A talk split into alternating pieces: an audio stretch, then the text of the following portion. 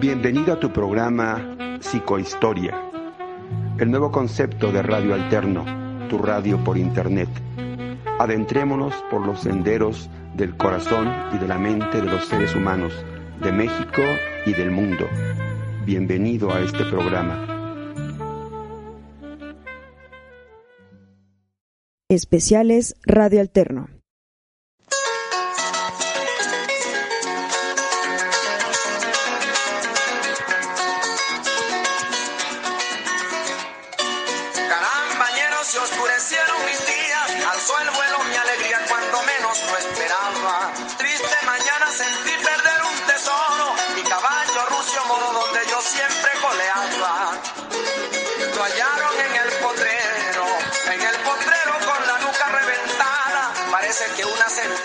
Dio una vuelta campana. ¿Quién se iba a imaginar que a mi caballito algo malo le aguardaba para quitarle la vida dejando mi alma enlutada?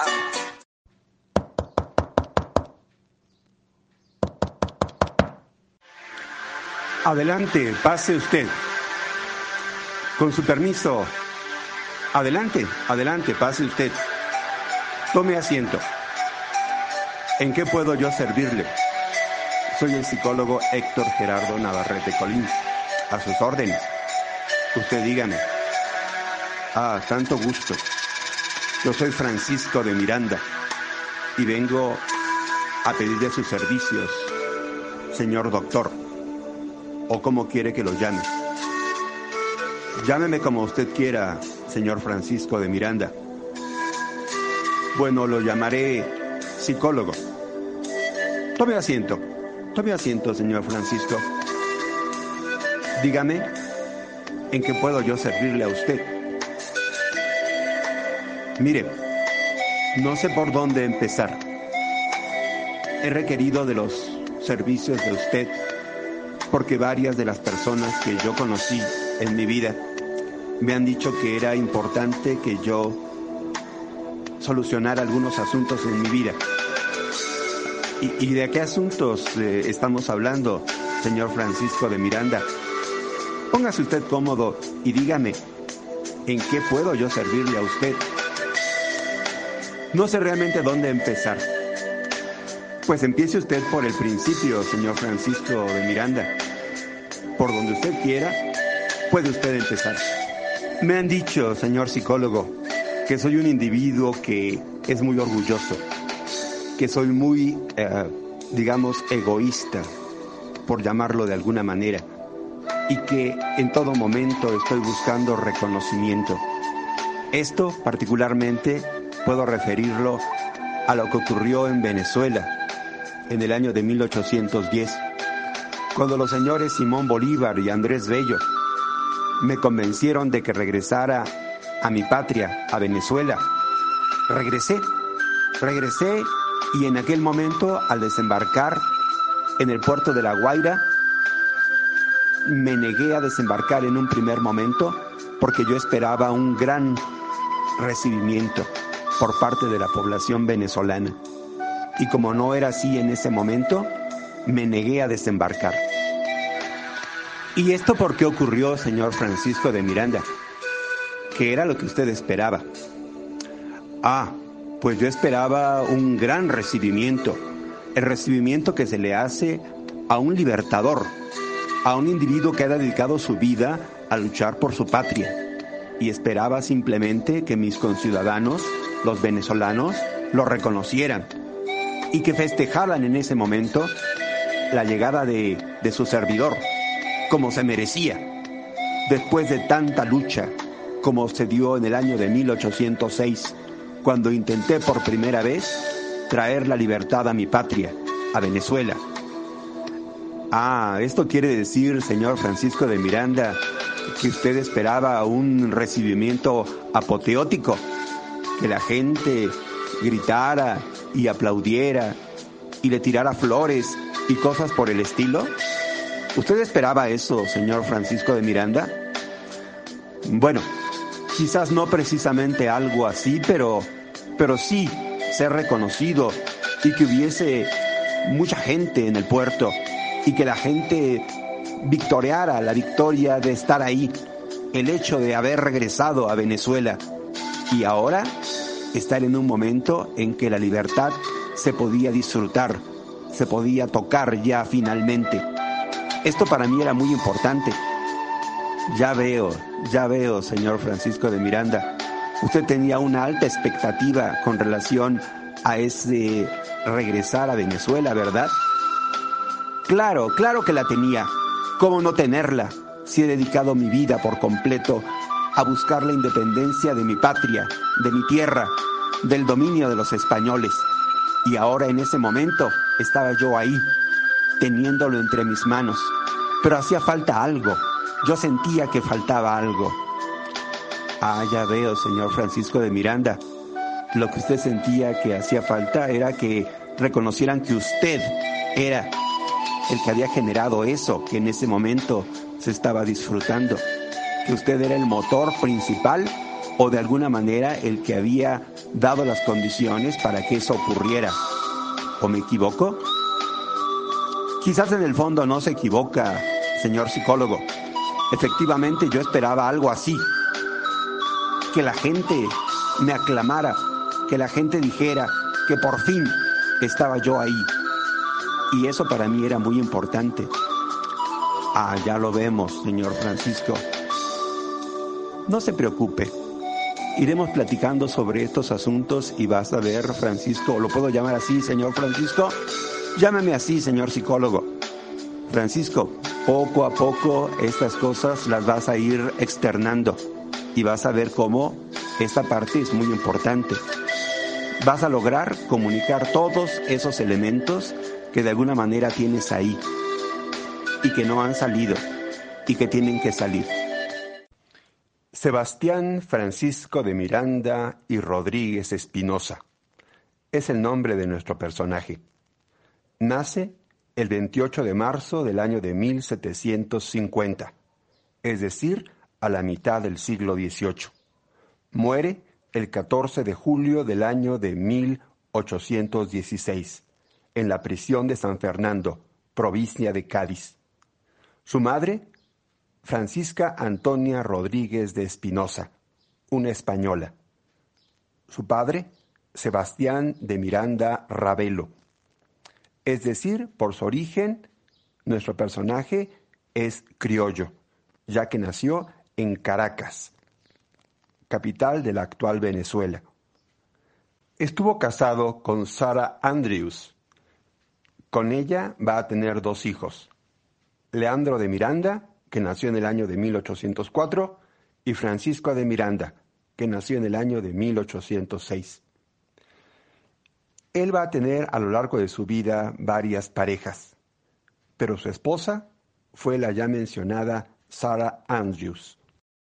Con un espíritu aventurero desde muy joven, a los 24 años de edad partió hacia España y participó junto con los españoles en el sitio de la ciudad de Melilla, en el que esta ciudad pasó a manos de España.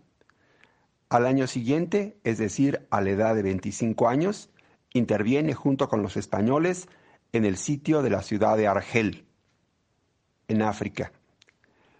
Cuando tenía 26 años, intervino en la Guerra de Independencia de las Trece Colonias de Norteamérica, que va a dar nacimiento a los actuales Estados Unidos de Norteamérica. A los 39 años de edad participó en la Revolución Francesa, luchando al lado de los girondinos. Este hombre, por lo tanto, estuvo en cuatro contiendas diferentes, antes de iniciar la más importante, la de la independencia de su propia patria, de Venezuela.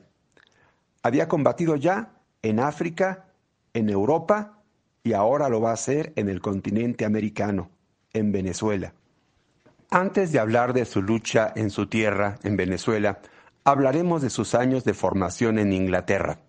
A continuación, escucharemos algo que se refiere a esa estancia en Inglaterra. Bienvenido, Mr. Francisco de Miranda. Sea usted bienvenida a esta su casa. Tome asiento, es un gusto que esté conmigo. Gracias, Sir Rider. Popham. Eh, es un gusto que usted me haya invitado a compartir con usted el té. Yes, yes, Mr. Francisco de Miranda. Tenemos mucho que platicar y para mí es muy importante y para el gobierno británico también lo es el poder estar en contacto como un individuo tan importante como usted, tan distinguido. Dígame en este momento cómo está usted eh, aquí en Inglaterra. Gracias, eh, Mr. Holmride Popham. Eh, actualmente me dedico a dar cursos en una escuela superior. Esos cursos son cursos preuniversitarios y se los doy a jóvenes que vienen del continente americano. Y esto es para mí muy importante. En este momento soy profesor de las materias de física y matemáticas para los jóvenes de América, los jóvenes que viven aquí en Londres y estudian aquí en Londres. Adelante, Mr. Francisco de Miranda, póngase usted cómodo, está en su casa. De verdad, siéntase a gusto. Gracias, Mr. Popham. Eh, tengo muchas cosas que quiero platicar con usted y quiero preguntarle también muchas otras cosas.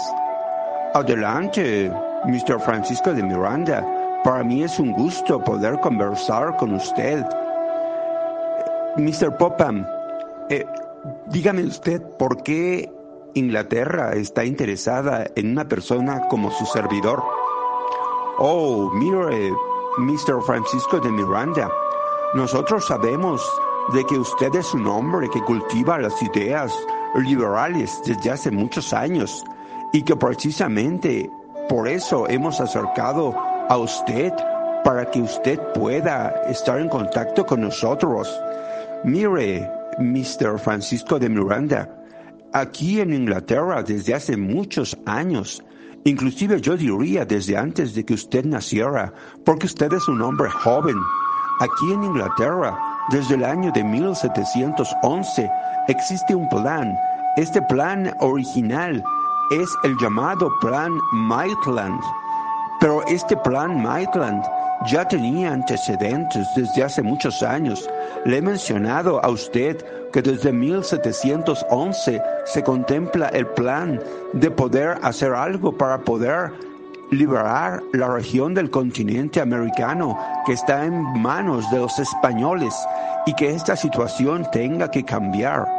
Este plan es simple y sencillamente que Inglaterra pueda tener intervención en esta región del mundo, facilitando el libre comercio de toda la región, de toda el área.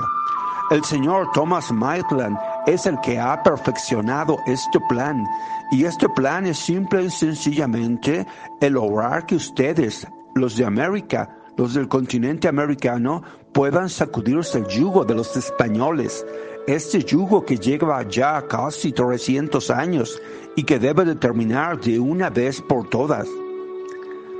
Quiere decir, señor Popham, que Inglaterra se interesa en ayudarnos a nosotros, a los criollos del continente americano? Es precisamente eso lo que está ocurriendo.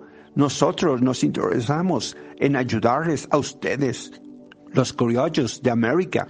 Usted sabe, Mr. Francisco de Miranda, que los españoles peninsulares en todo el continente americano han acaparado las posiciones más importantes dentro de la administración pública y ellos son los que detentan la riqueza más grande y más importante en todo el continente americano. Es precisamente esto lo que tiene que acabar. Usted dice, señor Popham, que Inglaterra se interesa en promover el odio entre los criollos y los españoles peninsulares? Oh, no precisamente eh, con esas palabras, Mr. Francisco de Miranda. No se trata de promover el odio, se trata simplemente de que las cosas que se están dando no se sigan dando de la misma manera. Ustedes allá en América, realmente los criollos odian, eso sí, a los españoles peninsulares y los españoles peninsulares los desprecian a ustedes, tratándolos como españoles de segunda categoría. Esto es lo que tiene que cambiar, Mr. Francisco de Miranda. Inglaterra está muy interesada en ello. el señor Sir Arthur Wellesley, muy importante personaje de nuestra política. Este hombre está muy interesado en este asunto e inclusive está dispuesto a que nosotros podamos tener una intervención armada allá en el continente americano, ocupando lugares como Montevideo y la ciudad de Buenos Aires, y también, ¿por qué no?, la costa de Venezuela, para poder ayudarlos a ustedes a iniciar esos procesos de independencia. Usted dice, señor Popham, que Inglaterra está interesada en enviar soldados, barcos de guerra para ayudarnos a nosotros en el continente americano a lograr la independencia? Eso mismo he dicho, eh, Mr. Francisco de Miranda. Existe el proyecto y se lo voy a comunicar a usted de a no más tardar el año de 1806 o 1807, Inglaterra pueda ocupar Montevideo y Buenos Aires a través de una ocupación militar y desde ahí apoyarlos a ustedes a lograr sus proyectos de independencia. Y por qué no, también apoyarlos con relación a Venezuela, la patria de usted, Mr. Francisco de Miranda. Esto para nosotros sería muy importante, eh, señor Popham, que ustedes nos pudieran apoyar de esa manera. Pero ¿qué gana en todo esto Inglaterra? Explíqueme usted eso, no me queda claro. Bueno, Mr. Francisco de Miranda, usted sabe perfectamente que Inglaterra es la dueña de los siete mares del mundo, que nosotros tenemos la mayor flota de barcos de todo el mundo y que esto para nosotros, el poder tener la libertad de comercio es muy importante. España se ha empeñado en tener un monopolio sobre todo el continente americano y esto para nosotros es muy grave. Esto tiene que terminar, no lo podemos permitir. Nosotros hemos tenido muchos conflictos con España, 11 guerras diferentes a lo largo del siglo XVIII y principios de este siglo XIX, y esto no puede continuar de esta manera. España tiene que obtener algo diferente en este asunto que no sea únicamente su beneficio. Tiene que obtener que nosotros, nosotros podamos estar presentes también en la región y nosotros podamos también tener algún beneficio y obviamente España no lo quiere, no lo quiere de esta manera, no quiere que nosotros participemos de estos beneficios y España está dispuesta a impedirlo. La única manera que hasta este momento ha existido de poder compartir este beneficio con España es a través de asuntos como el contrabando y la piratería. Pero esto no es compartir, esto simplemente es recoger las migajas que deja España y nosotros no estamos dispuestos a que esto se siga dando de esta manera, Mr. Francisco de Miranda. Por eso nosotros nos interesamos en este asunto de la independencia del continente americano. Ah, ya entiendo, Mr. Popan. Ustedes, Inglaterra, por eso han tenido este tipo de política hacia el continente americano, la de apertura. Inclusive esta invitación, el estar yo aquí con usted, con una persona tan importante. Usted es admirante británico. Ese es el propósito, ¿verdad? También me he dado cuenta que a través de las llamadas logias masónicas, particularmente la del rito escocés, ustedes han promovido en todo el continente europeo y ahora en América estas ideas de libertad, estas ideas del cambio, de la transformación. Así es, Mr. Miranda. Usted lo ha entendido con toda claridad. Es precisamente a través de las logias masónicas que hemos podido difundir estas ideas libertarias en todo el continente americano.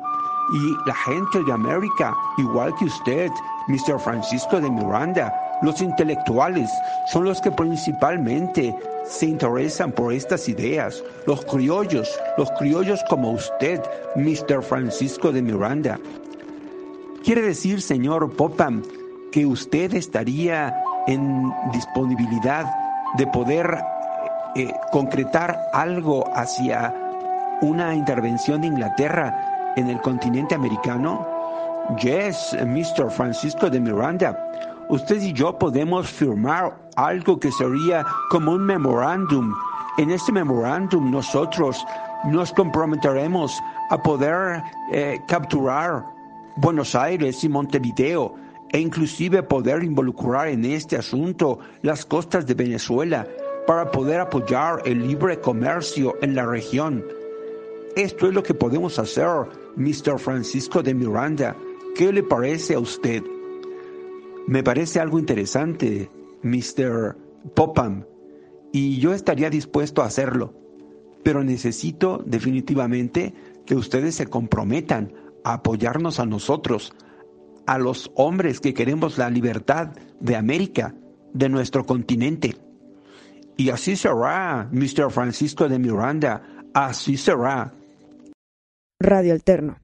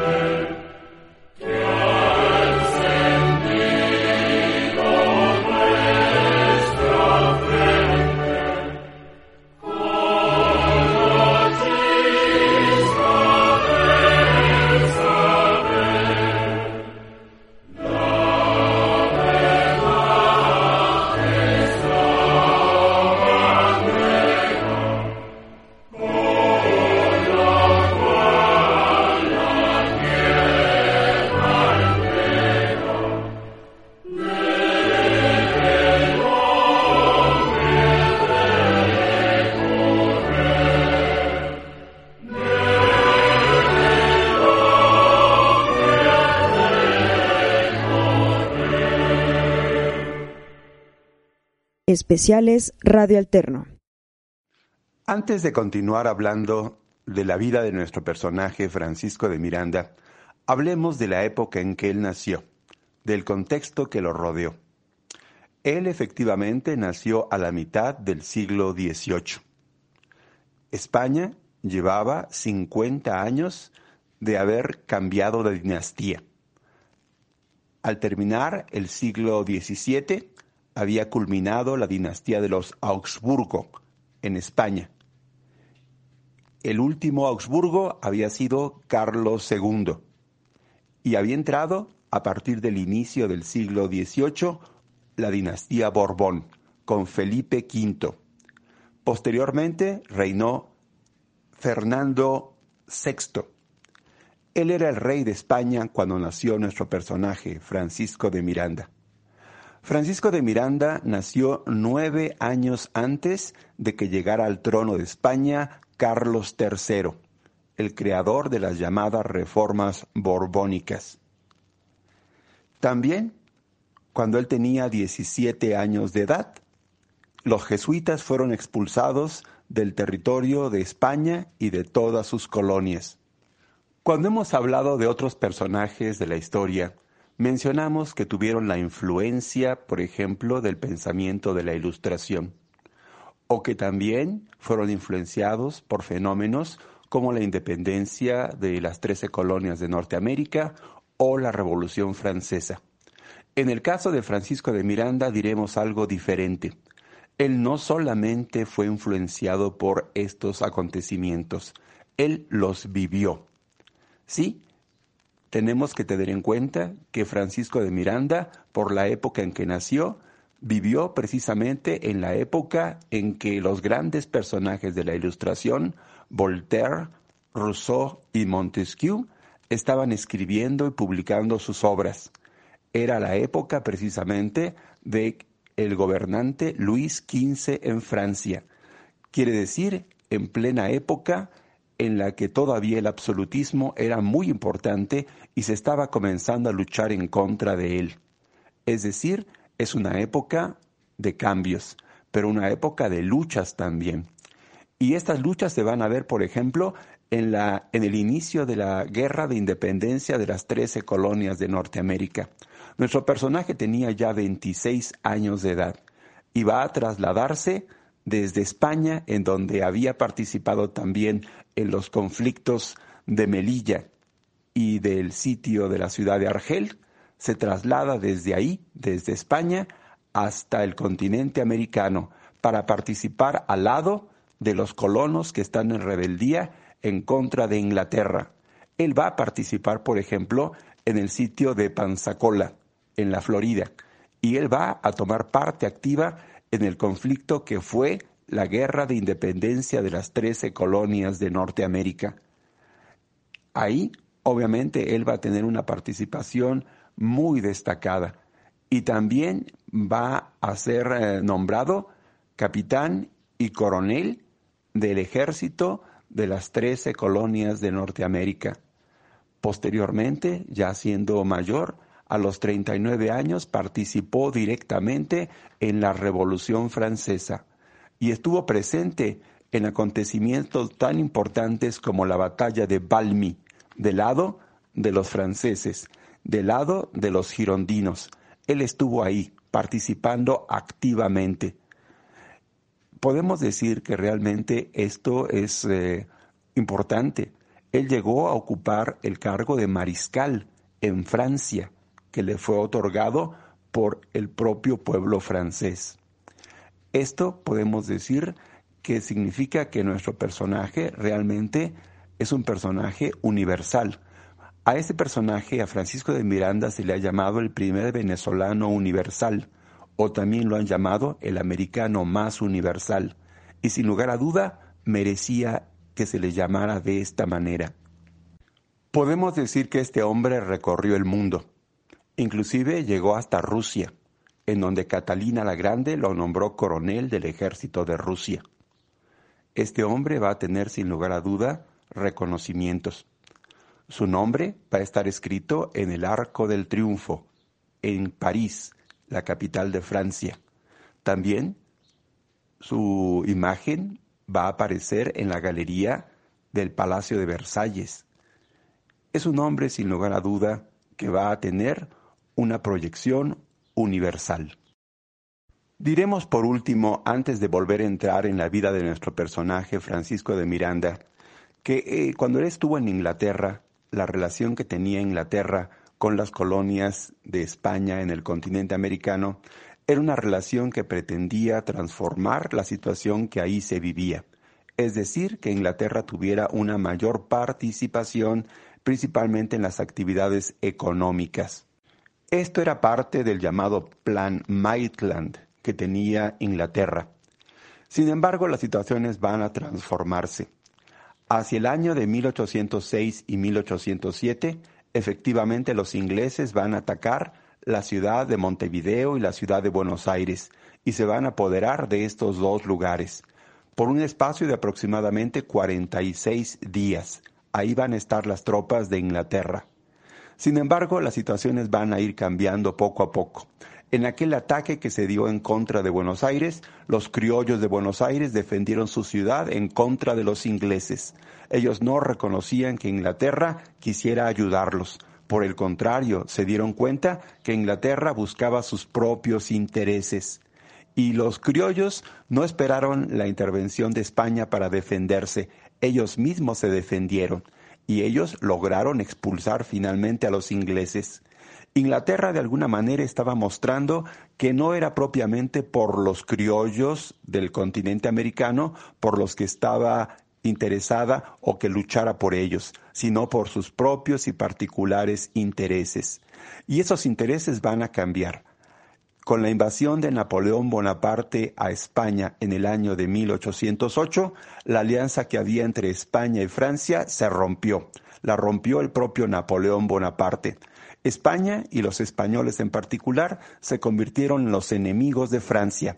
A partir de aquel momento, Inglaterra vio la oportunidad de aliarse con España.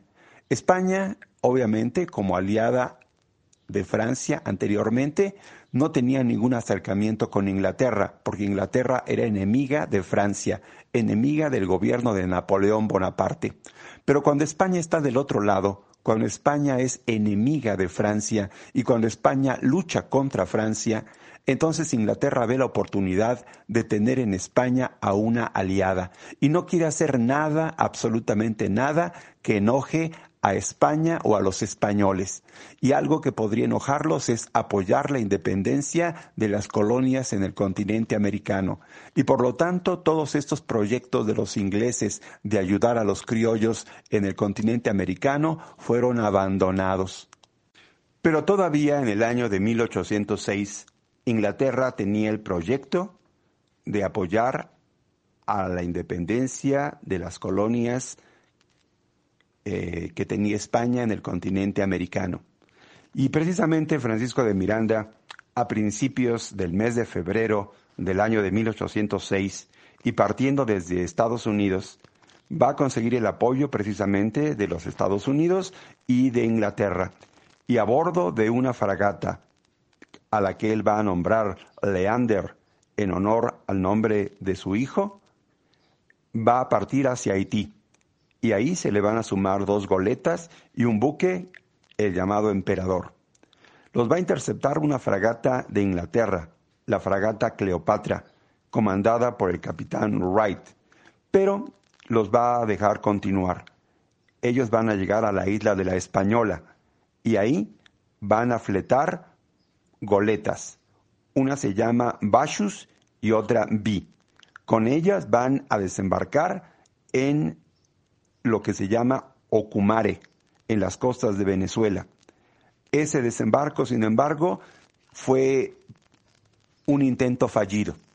¿Por qué? Porque una fragata española y barcos españoles los van a interceptar. Van a entablar combate con un hombre llamado Antonio Tiscar, que los va a derrotar. La fragata donde viajaba nuestro personaje Francisco de Miranda pudo escapar hacia Trinidad y refugiarse en aquel lugar.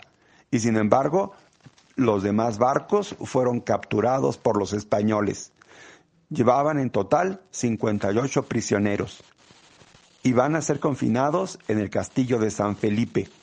Diez prisioneros de Estados Unidos fueron ahorcados y descuartizados en la plaza pública de Puerto Cabello el 21 de julio del año de 1806 para que sirviera como escarmiento y nadie más se atreviera a volver a hacerlo.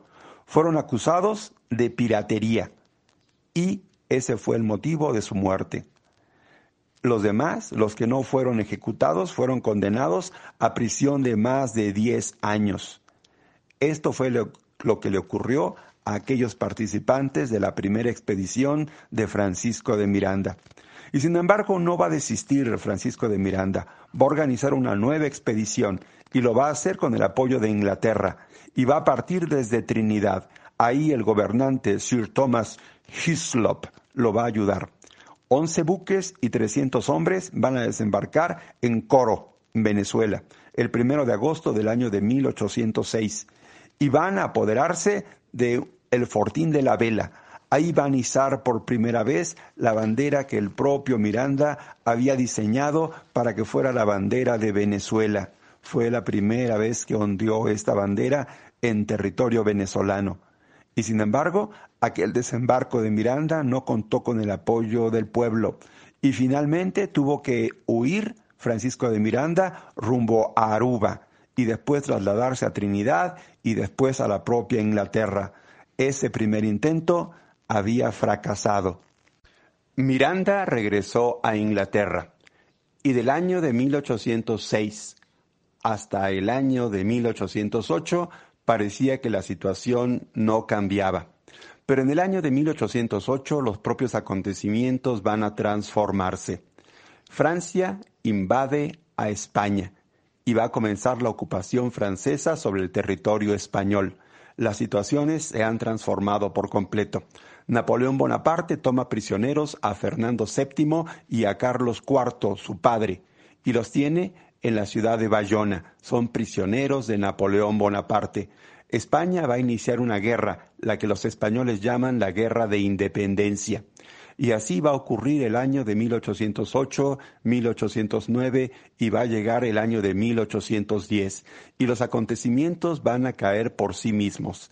El 19 de abril del año de 1810, los criollos de la ciudad de Caracas, con el pretexto de que no gobierna el rey España y que España no tiene autoridad, van a querer gobernarse a sí mismos. Y con el pretexto, ya habíamos dicho, de que el rey está ausente, van a decir ellos que van a nombrar un gobierno que va a gobernar Venezuela en nombre de Fernando VII y van a obligar al capitán general, recordemos, recordemos que Venezuela era una capitanía general, bueno, el capitán general de esta capitanía era Vicente Emparam. Lo van a obligar a trasladarse al ayuntamiento y frente de la multitud a que le pregunte al pueblo venezolano si quieren que lo siga gobernando. Él va a preguntarle al pueblo, ¿quieren que siga yo gobernando? Y la respuesta fue unánime, no. Algunos dicen que esta respuesta fue inducida por el presbítero José Cortés de Madariaga, que desde el balcón del ayuntamiento hacía señas al pueblo para que gritaran que no. Pero en realidad no hacía falta que nadie se los dijera. Los venezolanos ya estaban hartos del gobierno español y van a querer un nuevo gobierno. De esta manera, el capitán general, el señor Emparán, va a renunciar al puesto que tenía en Venezuela y va a abandonar Venezuela y va a regresar a España. Venezuela va a tener su propio gobierno. Se nombra una Junta Suprema, que se conoce con el nombre de Junta Suprema de Caracas. Va a ser el primer gobierno de los propios venezolanos. Ese primer gobierno va a nombrar a Bolívar, a Simón Bolívar y a Andrés Bello como representantes en una misión diplomática en Londres para que puedan ellos negociar el apoyo de Inglaterra y el reconocimiento de Inglaterra a la independencia de Venezuela. Efectivamente, Bolívar financió con su propio dinero el viaje de Andrés Bello y su propio viaje hasta Londres, y ahí intentaron que Inglaterra eh, les apoyara. Pero habíamos mencionado ya que Inglaterra ya había cambiado de opinión. En aquellos momentos, Inglaterra quería ser aliada de España y no va a ayudar a los venezolanos en nada, no los va a apoyar y no va a reconocer tampoco la independencia de Venezuela. Bueno, antes de regresar a Venezuela, Bolívar y Andrés Bello, con las manos vacías, Bolívar convence Andrés Bello de que se le plantee a Francisco de Miranda la posibilidad de que regrese a Venezuela. Y nuestro personaje, Francisco de Miranda, después de analizar la situación, toma la decisión de regresar a su patria, de regresar a Venezuela. Lo van a recibir en el puerto de La Guaira en el año de 1810. Es curioso porque en un primer momento él no quiso desembarcar, viendo que los que lo esperaban eran únicamente los miembros del cabildo de la ciudad y que no había una multitud esperándolo en el puerto como él imaginaba. Finalmente desembarcó. Y, esto fue gracias a que Bolívar convenció a la gente de que lo recibiera de una manera eh, especial, es decir, con vítores, eh, diciéndole que era importante que él estuviera ahí, aplaudiéndolo y mostrándole que estaban contentos porque él regresara a Venezuela. Va a ser nombrado general del ejército y también va a promover la existencia de algo que se llama la sociedad patriótica, que había iniciado Simón Bolívar. Después va a ser nombrado diputado por Baúl, de la provincia de Caracas, y va a formar parte de aquellos que firmaron eh, el día 5 de julio de 1811 el acta de declaración de independencia de Venezuela y va a formar parte del Congreso Constituyente en el año de 1811. Pero los españoles no se habían quedado tranquilos. Los españoles van a nombrar a un hombre llamado Domingo de Monteverde para que reconquiste Venezuela. Y este hombre va a iniciar una campaña militar en contra de la naciente Venezuela. Y esto va a ser muy difícil para los venezolanos. Tienen que organizarse. Y ante la situación difícil que existía, algo lo va a complicar todavía más. El día 26 de marzo del año de 1812, un gran terremoto sacudió Caracas y gran parte de Venezuela. La ciudad quedó en ruinas, cientos o miles de muertos en aquel lugar. Y mucha gente piensa que esto es un castigo divino por haberse separado de España. Y mucha gente se arrepiente de lo que hicieron y los que no querían la independencia ven la oportunidad de recuperar su antigua situación. Monteverde se ve beneficiado por esta situación y la situación se, se torna muy difícil. Miranda había encargado a Simón Bolívar la defensa de Puerto Cabello. Bueno, Bolívar y los que defendían Puerto Cabello finalmente fueron derrotados. Se dio una rebelión de esclavos de Barlovento. Esto aunado a los ataques de Monteverde y también los de Yáñez en un lugar llamado Calabozo. Esta situación empeoraba cada día más y va a obligar a que finalmente Miranda capitule, se rindió. Se rindió el día 25 de julio del año de 1812 en San Mateo. En este lugar va a firmar un documento en el que se está rindiendo. Esto ocurrió en la ciudad de San Mateo, ya lo mencioné. Este acontecimiento es muy especial. Miranda ve que su proyecto ha fracasado y piensa embarcar en La Guaira y salir de Venezuela. Pero realmente, ¿qué significaba la derrota de Francisco de Miranda? Hay que considerar que desde que la situación se puso difícil para los venezolanos con los ataques de Monteverde, los venezolanos habían nombrado en el año de 1812 a Francisco de Miranda presidente con poderes discrecionales y el 23 de abril de aquel año de 1812 lo había nombrado dictador. Y esto había sido porque el triunvirato ejecutivo lo había considerado así y le habían dado el rango de generalísimo. Es decir, habían concentrado en la persona de Francisco de Miranda toda la autoridad que podía tener un individuo en aquellos momentos para enfrentar a los españoles, para enfrentar aquella enorme dificultad que les estaba eh, viniendo por parte del ataque de España. Y ante la rendición de Francisco de Miranda significaba simple y sencillamente que todo el proyecto se derrumbaba. Esto no lo podía tolerar un personaje como Simón Bolívar. Y Simón Bolívar va a ordenar que sea hecho prisionero Francisco de Miranda, que pretendía embarcarse y salir de Venezuela. ¿Qué ocurrió? A continuación lo escucharemos.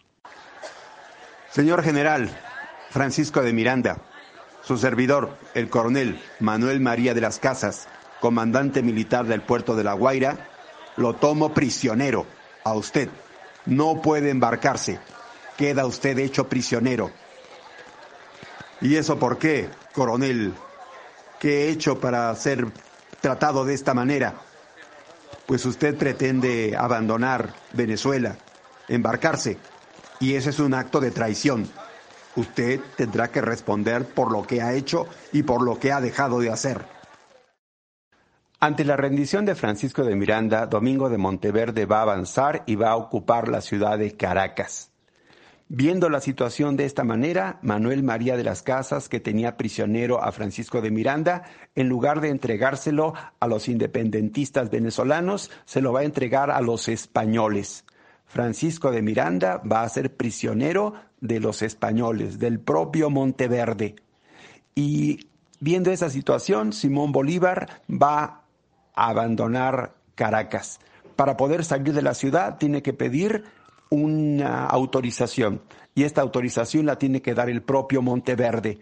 Y Monteverde escribe lo siguiente, debe satisfacerse el pedido del coronel Bolívar como recompensa por el servicio prestado al rey de España por la entrega de Miranda. Esto fue lo que le valió a Bolívar para poder abandonar Venezuela. Francisco de Miranda va a ser trasladado primero al castillo de San Felipe de Puerto Cabello. En aquel momento Francisco de Miranda, indignado, pide que se respeten las capitulaciones de San Mateo que él había firmado con los españoles, pero aquello no va a ser respetado.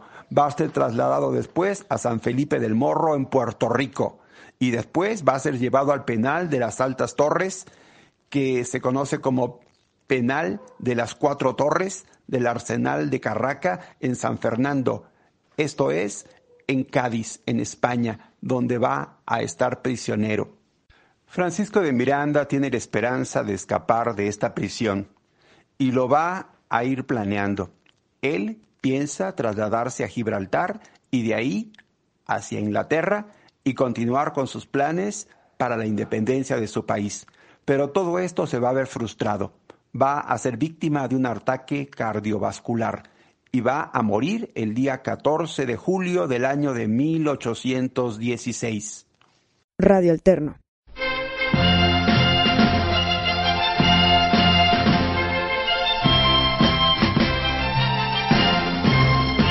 Gloria al héroe inmortal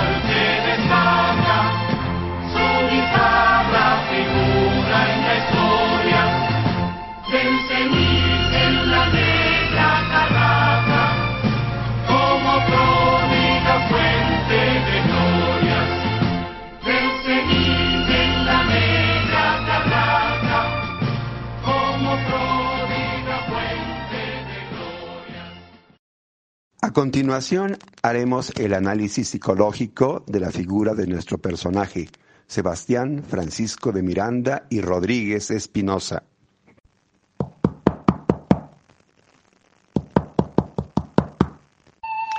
Adelante, pase usted. Buenos días, psicólogo. Muy buenos días, señor Francisco de Miranda. Sea usted bienvenido. Tome asiento. Bienvenido a esta sesión terapéutica para usted.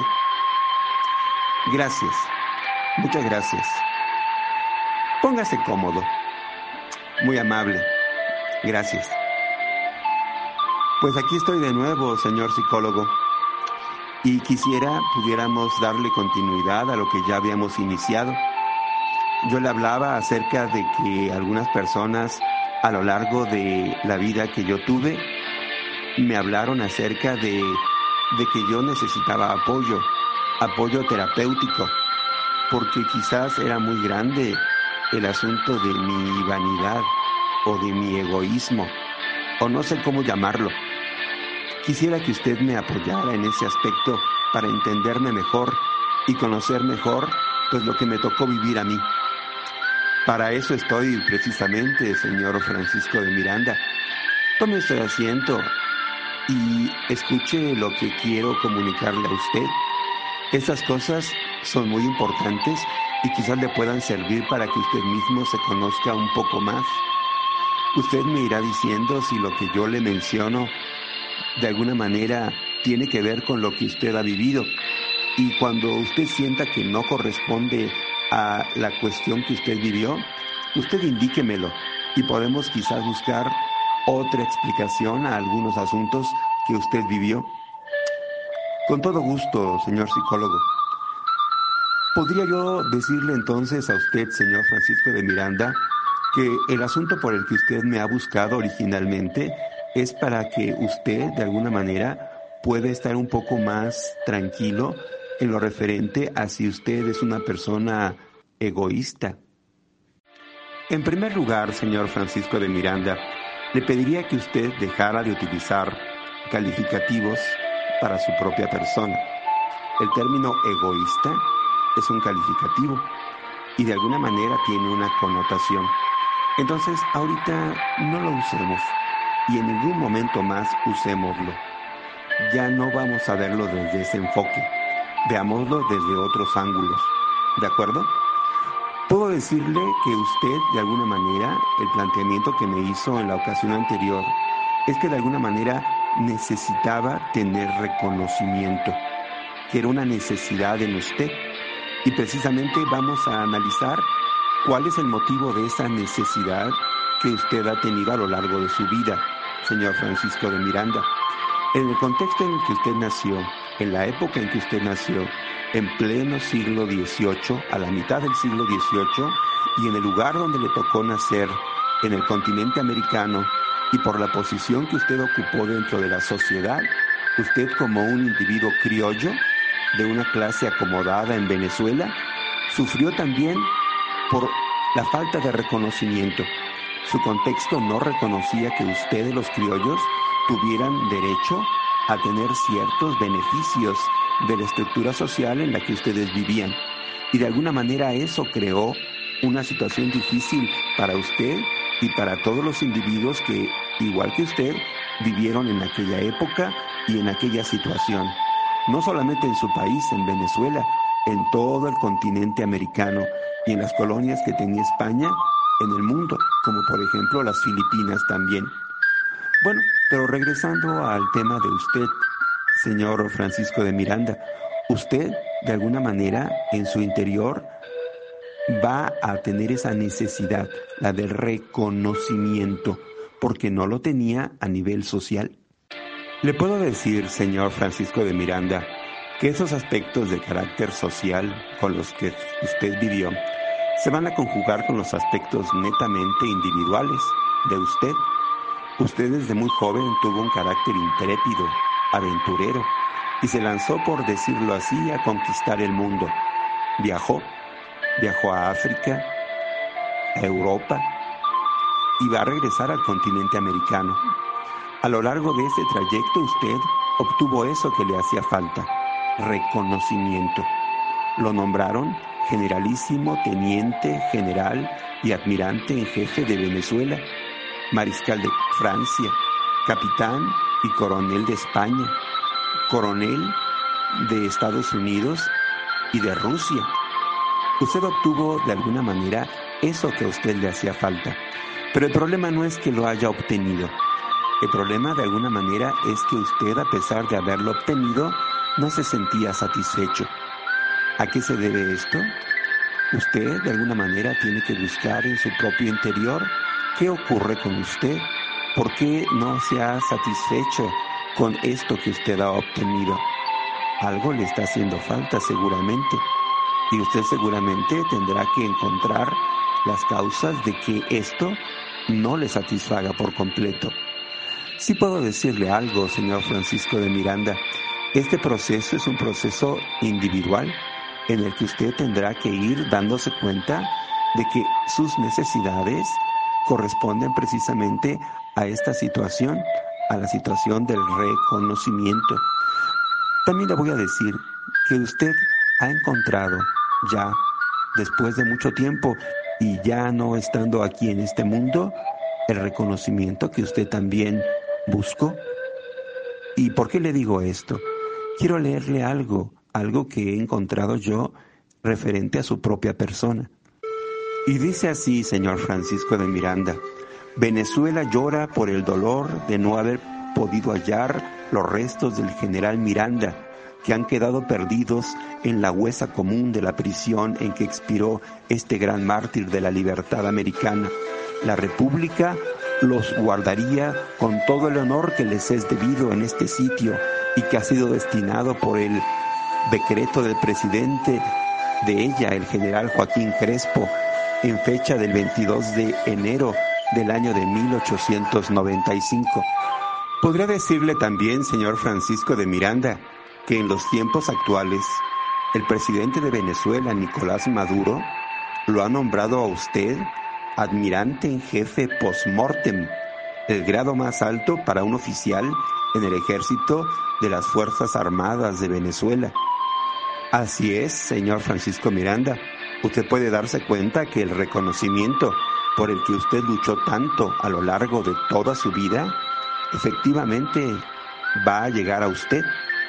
Y ahora únicamente usted tiene que asimilarlo, darse cuenta que no siempre llega cuando uno espera que llegue, que a veces tarda demasiado tiempo en llegar y que sin embargo uno tiene que estar tranquilo con relación a este aspecto y tiene que reconocerse uno mismo los méritos o las cualidades que uno puede tener y que uno tiene y que no es necesario siempre que los demás lo reconozcan.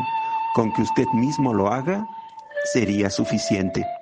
A continuación haremos el análisis histórico de la figura de Sebastián Francisco de Miranda y Rodríguez Espinosa. Este hombre nació a mediados del siglo XVIII. Es un hombre de su época y un individuo al que le tocó vivir los acontecimientos en carne propia. Es decir, él no los vivió de lejos, él los vivió de cerca, participó en los acontecimientos. Me refiero específicamente a la influencia que en los demás individuos tuvo el pensamiento de la ilustración y que en él también va a tener influencia.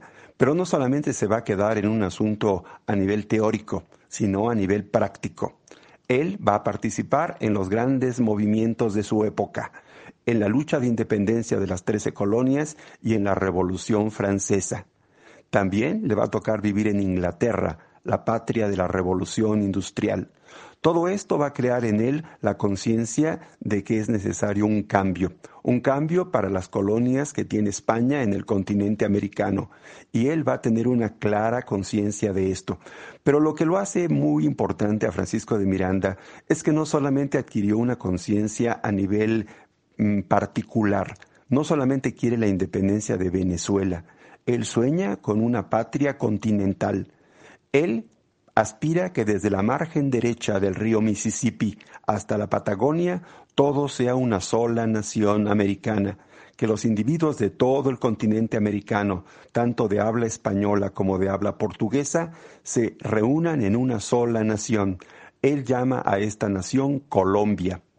El mérito de Francisco de Miranda fue la creación del proyecto colombino, esto en honor a Cristóbal Colón. Esto obviamente es un eh, planteamiento muy profundo, muy interesante, creado por Francisco de Miranda. De alguna manera, él también va a tomar de las fuentes de los planteamientos liberales de su época, en particular de los pensamientos masónicos que predominaban en Inglaterra en el momento en que él está trabajando allá como profesor de física y de matemáticas. Él va a ser el maestro de grandes individuos como Bernardo O'Higgins, inclusive va a influenciar a Simón Bolívar. Estos dos grandes libertadores van a ser de alguna manera los que van a llevar a cabo el trabajo que él comenzó, Francisco de Miranda. Este planteamiento, sobre todo el de la Gran Colombia, lo va a llevar a la realidad Simón Bolívar y O'Higgins va a darle libertad a su patria chilena.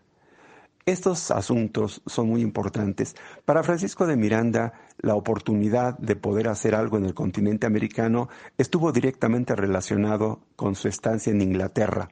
Él veía que este país era el único del mundo en aquel momento que podía ayudarle a las colonias de América a liberarse del yugo de los españoles.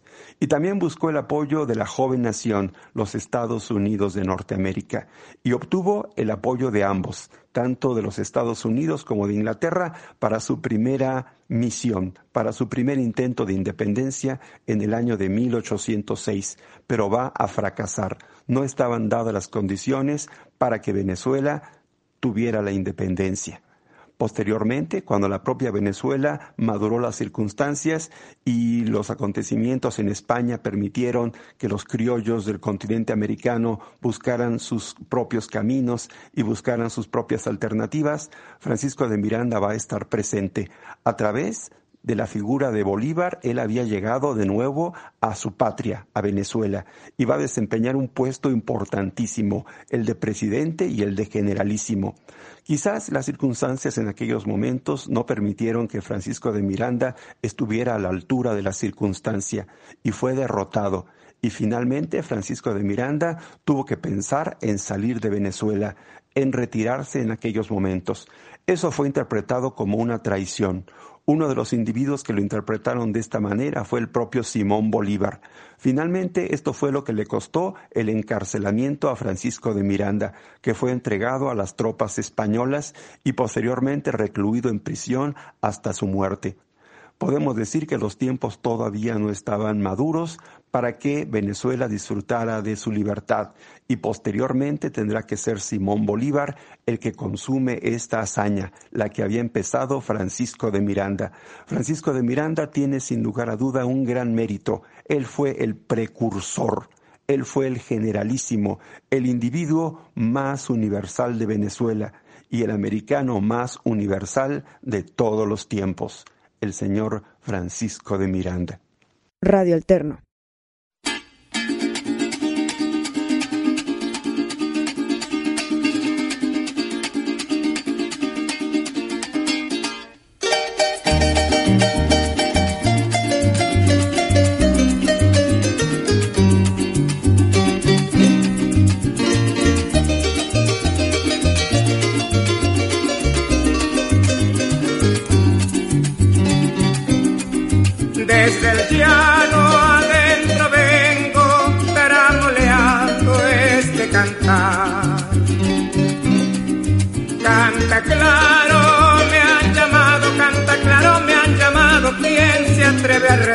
Yo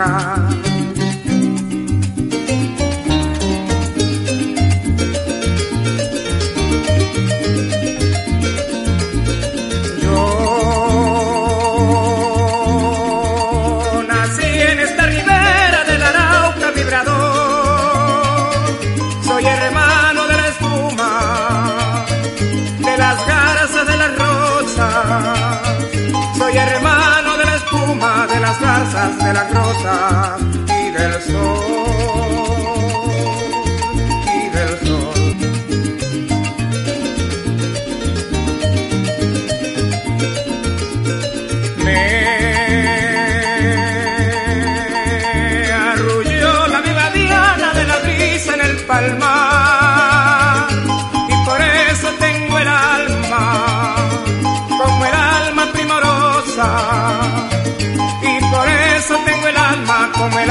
primorosa del cristal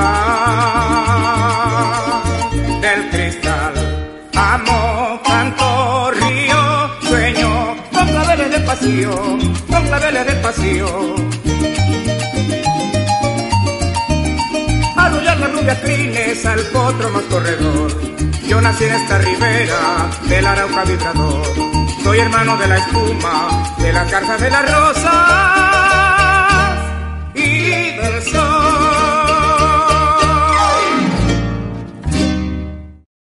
Especiales Radio Alterno.